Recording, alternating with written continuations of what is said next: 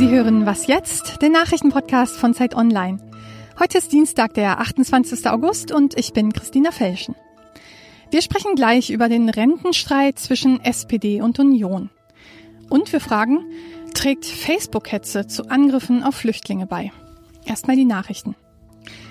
In Chemnitz sind am zweiten Abend in Folge mehrere tausend Rechtsextreme durch die Innenstadt gezogen. Einige von ihnen sollen den Hitlergruß gezeigt haben. Sie stießen mit ein paar hundert linken Gegendemonstranten zusammen. Dabei wurden mindestens sechs Menschen verletzt. Ein Polizeisprecher räumte ein, dass nicht genügend Polizisten vor Ort waren. Hintergrund des Protestzugs war eine Auseinandersetzung am Wochenende, bei der ein Deutscher tödlich verletzt wurde. Die Polizei hat inzwischen einen Syrer und einen Iraker in U-Haft genommen. Schon vorgestern haben Rechte in Chemnitz Menschen angegriffen, die sie für Ausländer hielten. Die Bundesregierung hat die Vorfälle scharf kritisiert. Der SPD-Innenexperte Lischka warnt davor, dass Rechtsextreme Anlässe suchen, um bürgerkriegsähnliche Zustände zu inszenieren und dafür von der AfD noch Applaus bekommen. Der sächsische Verfassungsschutz sieht einen Zusammenhang mit regionalen Hooligan-Gruppen, die in letzter Zeit immer wieder Jagd auf Migrantinnen und Migranten gemacht hätten. Italiens Innenminister Salvini und Ungarns Ministerpräsident Orban sind bekannt dafür, dass sie in ihren Ländern keine Flüchtlinge aufnehmen wollen. Heute Nachmittag treffen sich die beiden in Mailand und sprechen genau über Flüchtlinge. Orban setzt schon seit Jahren auf Abschottung. Salvini hat seine Haltung vor allem in den letzten Wochen gezeigt. Rettungsschiffen mit Migranten an Bord hat er wiederholt verboten, in Italien anzulegen. Deshalb ermittelt jetzt die Staatsanwaltschaft gegen ihn. Der Redaktionsschluss für diesen Podcast ist 5 Uhr.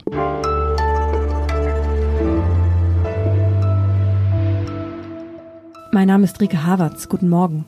Arbeitsminister Hubertus Heil hat ein Rentenpaket gebastelt, das unter anderem Verbesserungen der Mütterrente und eine Entlastung von Geringverdienern bei Sozialbeiträgen vorsieht und außerdem das Rentenniveau stabilisieren soll. Doch nicht bei allem stimmt die Union dem Koalitionspartner zu. Heute tagt dazu der Koalitionsausschuss. Bei mir im Studio ist jetzt Lisa Kaspari. Sie ist stellvertretende Ressortleiterin Politik, Wirtschaft und Gesellschaft bei Zeit Online. Guten Morgen, Lisa. Guten Morgen. Wo genau hakt es denn eigentlich zwischen SPD und Union bei der Rente? Na, das war schon Thema im letzten Wahlkampf. Die Union wollte vor allem die Mütterrente. Die SPD hat darauf gepocht, dass man das Rentenniveau stabilisiert, dass also quasi die Renten nicht weiter sinken in der Zukunft. Und die Union sagte, ach nee, das hat ja noch Zeit. Im Moment ist ja alles sicher und da müssen wir in Ruhe uns Gedanken über die Zukunft machen. Man einigte sich jetzt äh, darauf, dass bis 2025 die Renten stabilisiert äh, werden sollen, ungefähr auf dem Niveau, auf dem sie heute sind, äh, durchschnittlich im Vergleich zum Vorverdienst. Und dennoch wird das jetzt alles nochmal aufgedröselt und die Koalition hat sich verhakt. Und dann hat sich ja nicht nur die Koalition verhakt, sondern auch bei der SPD gibt es ein paar unterschiedliche Stimmen. Olaf Scholz hat gerade noch gefordert, das Rentenniveau bis 2040 stabil zu halten. Jetzt sagt Parteichefin Andrea Nahles, das könne man aber nur bis 2025 garantieren. Genau, also in den Koalitionsverhandlungen hatten sich Union und SPD nach langem Ringen darauf geeinigt, bis 2025 das zu stabilisieren. Das soll jetzt bald auch Gesetz werden. Und noch dazu hat Olaf Scholz nach der Sommerpause gefordert, also man solle doch noch weiter denken bis 2040. Und da sagte die Union, Moment, wir haben doch gerade gerade erst die Kommission eingesetzt, die soll das doch ausrechnen, weil das ja durchaus ein kostenspieliges Unterfangen. Und jetzt hat Frau Nahles nochmal betont, dass sie ja erstmal nur bis 2025 in Gesetzesform gießen wollen und den Rest wollen sie diskutieren und notfalls zum Wahlkampfthema für die kommenden Bundestagswahlen machen. Der SPD ist das sehr wichtig, weil da kann sie eine Unterscheidung zur Union aufmachen.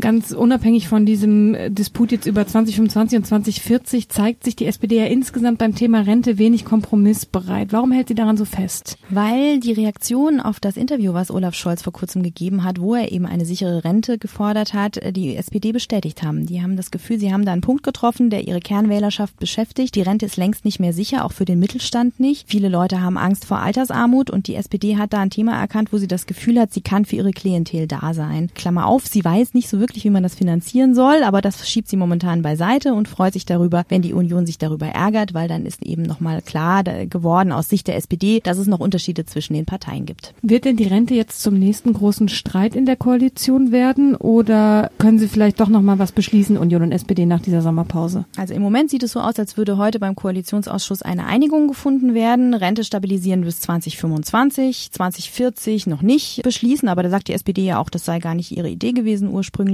Die Debatte wird also, die längerfristige Debatte wird bleiben, die kurzfristige, da wird es einen Kompromiss geben. Vielen Dank, liebe Lisa. Gerne.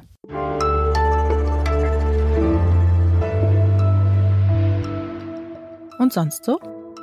Eines der Lieblingsprojekte des Menschen im 21. Jahrhundert ist die Selbstoptimierung. Wie werde ich zu einem klügeren, bewusster lebenden, ja einem besseren Ich? Francesco Giamarco beschäftigt sich in der Zeitserie Das machen jetzt alle so mit immer neuen Lifehacks und da hat er jetzt Bulletproof Coffee ausprobiert. Vorstellen muss man sich darunter Kaffee mit Butter und Kokosöl und dieses Getränk soll das lästige und so zeitintensive Frühstück ersetzen und angeblich dabei helfen, sich mental total zu fokussieren. Kommt aus den USA und dahinter steht mittlerweile natürlich eine ganze Bulletproof Diätindustrie. Absolut kugelsicher und unfehlbar, versprechen die Macher. Schmecken soll der Kaffee gar nicht so schlecht, schreibt unser Autor. Also vielleicht morgen früh einfach mal aufbrühen, einrühren, trinken und mega in den Tag starten.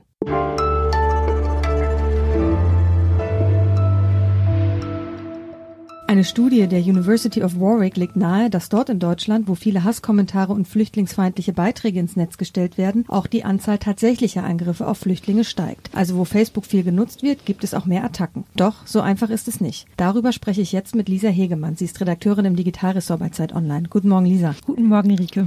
Facebook verursacht mehr Anschläge auf Flüchtlinge. Ist es denn wirklich so einfach? Nein, natürlich nicht. Die Studie zeigt Zusammenhänge zwischen Facebook-Posts, also einer Vielzahl an Facebook-Posts in einer Region in Deutschland und Attacken auf Flüchtlinge. Also da besteht eine Korrelation, das nennt man in der Statistik so, wenn man einen Zusammenhang zwischen zwei Phänomenen feststellt. Aber es gibt eben keine Kausalität. Das heißt, es ist nicht, weil auf Facebook jetzt irgendwas gepostet wird, werden auch äh, Leute im wirklichen Leben angegriffen. Das klingt so ein bisschen technisch und schwierig, aber es ist tatsächlich nur, weil es eine statistische Korrelation gibt, heißt das nicht, dass es auch der Grund dafür ist. Wir haben es, glaube ich, verstanden. Es bedeutet, es gibt gibt nicht einen direkten Zusammenhang. Nur weil A ist, passiert nicht automatisch B. Aber genau. was war denn die Idee hinter dieser Studie? Die Autoren haben in mehreren Medienberichten gelesen, dass Online-Hetze zu mehr Angriffen auf Geflüchtete führt. Sie haben aber keine wissenschaftlichen Belege dafür gefunden und haben sich überlegt, okay, dann muss man sich das mal angucken. Dafür haben sie über eine Schnittstelle bei Facebook, also das ist die Schnittstelle, über die man Daten auslesen kann, haben sich angeguckt, wie viele Leute zum Beispiel auf der AfD-Seite posten, liken, kommentieren und wie viele Leute das auf der Nutella-Seite machen. Das klingt jetzt ein bisschen random, aber die AfD haben sie genommen, weil sie gesagt haben, die AfD positioniert sich als Anti-Immigrations- und Flüchtlingspartei und dementsprechend ist das ein Gradmesser für die Stimmung Stimmung gegen Geflüchtete in Deutschland. Die Nutella-Seite haben sie genommen, weil sie gesagt haben, das ist die zweitgrößte Facebook-Seite überhaupt in Deutschland, die mit den meisten Likes. Die erste ist übrigens der FC Bayern, aber die wollten sie nicht nehmen, weil man dann möglicherweise vor allen Dingen in Bayern da eine Korrelation gefunden hätte. Und deswegen haben sie eben Nutella genommen und haben gesagt, das ist jetzt unsere Kontrollgruppe. Also es gibt jetzt keine Annahme, dass der, dass der Nutella-Nutzer auf Facebook fremdenfeindlicher ist als der Durchschnittsdeutsche. Genau, das war die Idee dahinter. Was ist denn jetzt problematisch an der Studie? Du hast es schon ein bisschen angerissen, aber versuch's nochmal uns zu erklären. Ich habe mit einem Wissenschaftler der Universität Koblenz-Landau gesprochen, dem Tobias Rothmund, und der kritisiert zum Beispiel, dass man zwar sagen kann, es gibt eine Korrelation zwischen Facebook-Nutzung und Angriffen auf Flüchtlingen, es gibt aber eben nicht also es wurde nicht untersucht oder zumindest nicht ausgeschlossen, dass möglicherweise ja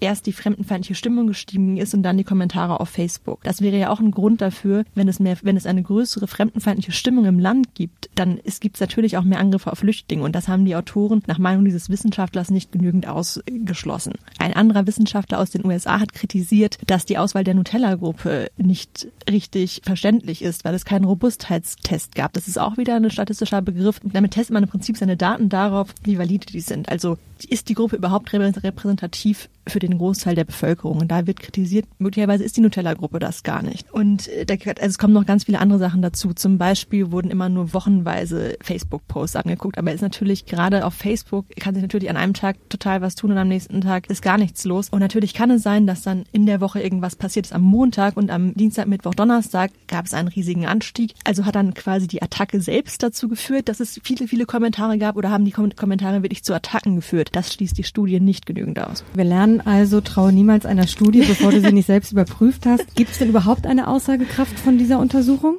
Die ist schon seriös gemacht und die Autoren haben sich viele Gedanken darüber gemacht. Das muss man auch mal sagen an dieser Stelle, trotz aller Kritik. Was man schon sagen kann, dass die Korrelation ja auch schon eine Aussagekraft hat. Man muss nur weitere Untersuchungen machen, um auch wirklich zu überprüfen, ob es eine Kausalität gibt. Also ob man diese Aussage, Facebook verursacht Anschläge auf Geflüchtete, und damit sind wir jetzt wieder am Anfang, wirklich so sagen kann. Vielen Dank, liebe Lisa. Sehr gerne. Das war's für heute bei Was Jetzt, dem Nachrichtenpodcast von Zeit Online. Eine neue Folge gibt's morgen wieder. Bis dahin.